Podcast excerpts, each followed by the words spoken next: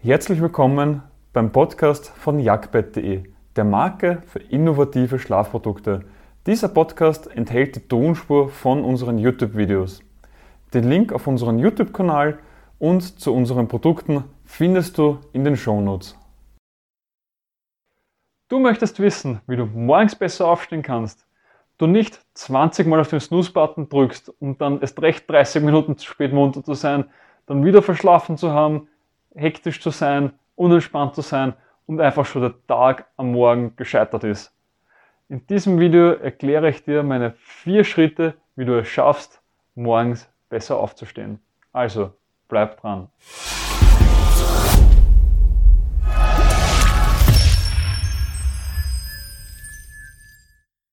Der wichtigste Faktor ist das Warum. Warum sollte ich in der Früh aufstehen? Warum sollte ich mir das antun? Warum sollte ich aus dem Bett steigen, obwohl es kalt ist? Warum sollte ich rausgehen, obwohl es regnet? Warum soll ich das jetzt machen? Das ist die wichtigste Frage, die du stellen musst. Und ich kann dir gleich sagen, wenn du nicht ein Warum gefunden hast, dann ist 99% der Morgenroutinen, der Tipps, der Tricks, der Hausmittel, Bipapo, was es alles gibt, wertlos. Wirklich wertlos. Weil du hast am Anfang eine Euphorie, aber es fehlte einfach dann das hinten heraus, was es dann wichtig macht, dass du einfach morgens besser aufstehen kannst. Dementsprechend finde dann warum. Das kann aber auch einfach unterschiedlichster Natur sein. Es kann sein, dass du einfach Zeit mit deiner Familie in der Früh verbringen möchtest, dass du deinen Tag schon entspannt starten möchtest, dass du in der Früh noch einmal lernen möchtest, dass du in der Früh noch die wichtigste Arbeit vom Tag machen möchtest, dass du einen Sport in der Früh machen möchtest, dass du einfach ein größeres Frühstück kochen kannst. Das kann alles ein Warum sein. Dementsprechend finde dein Warum und dir wird auch alles viel leichter fallen und es wird auch alles viel besser funktionieren. Mein Warum war eine Zeit lang, dass ich den halben Ironman schaffen möchte. Und dieses Warum war so stark, dass ich jeden Morgen um 5 Uhr in der Früh aufgewacht bin, also aufgestanden bin und dann trainiert habe. Circa eine Stunde, danach noch Frühstück essen, duschen gehen, zur Arbeit fahren. Um 7 Uhr war ich dann in der Arbeit und habe meinen Tag normal gelebt. Und das war das Wichtigste. Ich habe mein Warum gehabt. Ich habe ein klares Ziel vor Augen gehabt. Warum zahlt es sich aus, dass ich in der Früh aufstehe und nicht nachher nach dem Arbeiten laufen gehe? Ganz einfach, weil ich dann nachher immer K.O. war, dann nachher nicht gewusst habe, ja, mache ich noch, macht es noch Sinn, habe ich noch Lust, habe ich keine Lust. Deswegen habe ich gesagt, okay, 5 Uhr in der Früh, das ziehe ich jetzt durch habe ich aber damals auch mit meinem sozialen Umfeld und mit meiner Arbeit so machen können. Wenn ich jetzt erst später schlafen gehe, funktioniert das nicht. Dementsprechend muss auch das soziale Umfeld einfach so passen. Und das Laufen habe ich auch wirklich gemacht bei Regen, bei Schnee, bei Sturm, bei Sonne, im Winter, im Sommer, immer. Einfach immer habe ich diese Routine gemacht, weil mein Warum stark genug war.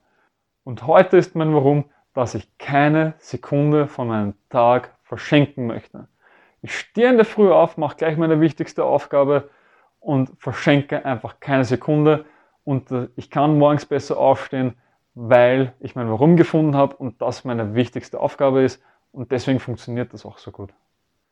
Schritt Nummer zwei, die richtige Vorbereitung. Alles steht und fällt mit der richtigen Vorbereitung. Früher habe ich es nie verstanden, wo mir meine Eltern immer gesagt haben, ja, ich muss alles vorbereiten am Vortag, ähm, das hilft mir ungemein, habe ich nie geglaubt, ich habe lieber gezockt, habe lieber was anderes gemacht, nur nicht diese blöde Vorbereitung. Doch mittlerweile bin ich schlau geworden und weiß, wie wichtig eine richtige Vorbereitung ist. Und es gibt auch das Buch Sieger erkennt man am Start, Verlierer aber auch. Und genau das trifft den Nagel auf den Kopf. Wenn du jetzt zum Beispiel in der Früh laufen gehen möchtest, dann fang nicht erst an, dass du in der Früh alles mühsam raussuchen musst und dann eh schon denkst, naja, eigentlich ist eh nicht schön draußen, lege ich mich lieber nochmal ins Bett.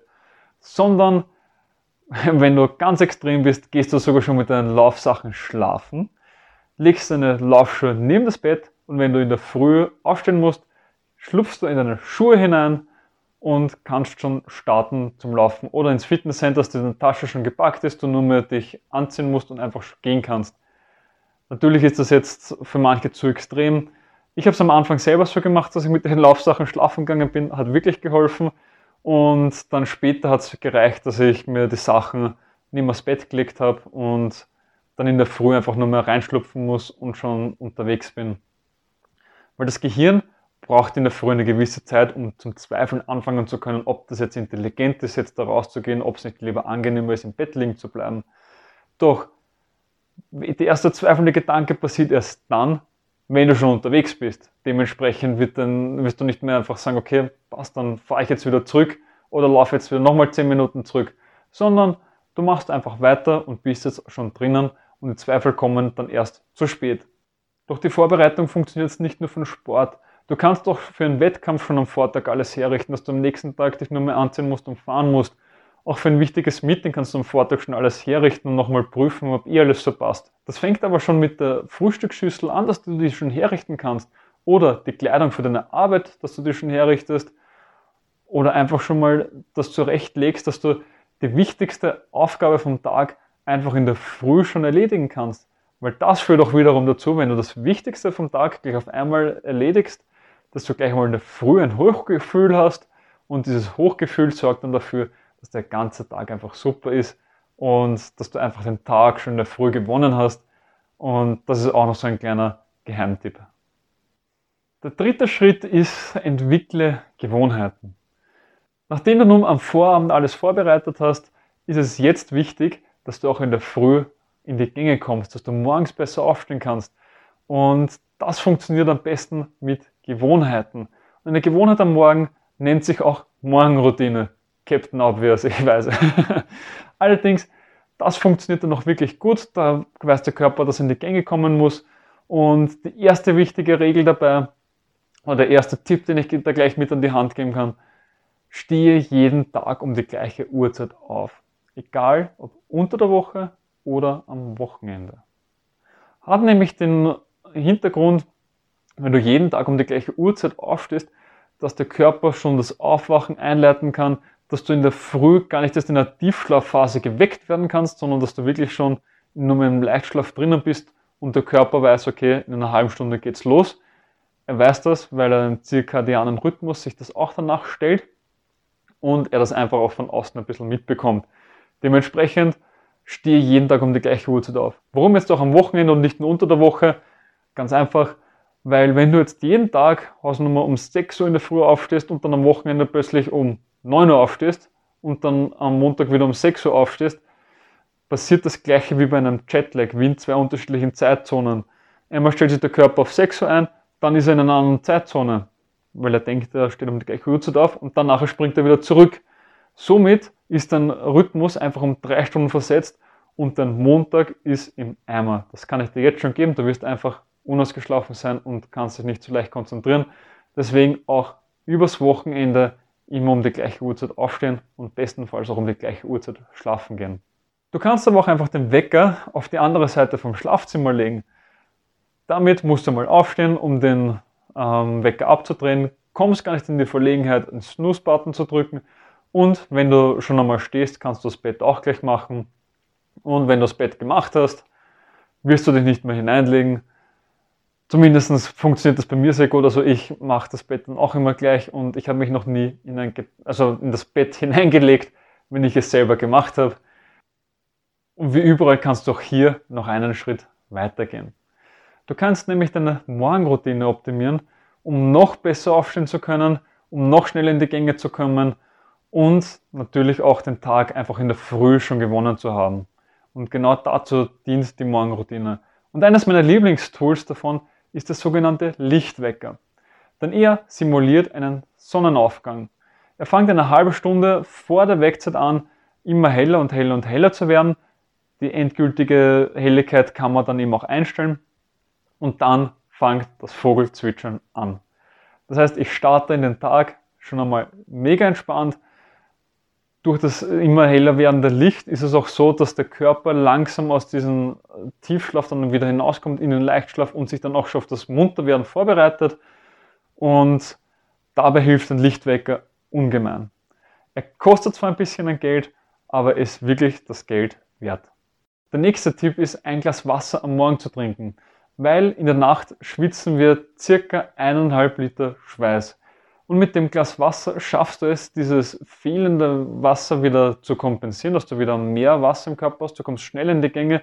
Und was auch noch ein wichtiger Vorteil davon ist, erst einmal wird die Verdauung angeregt und der ganze Kreislauf kommt einfach mal in Schwung.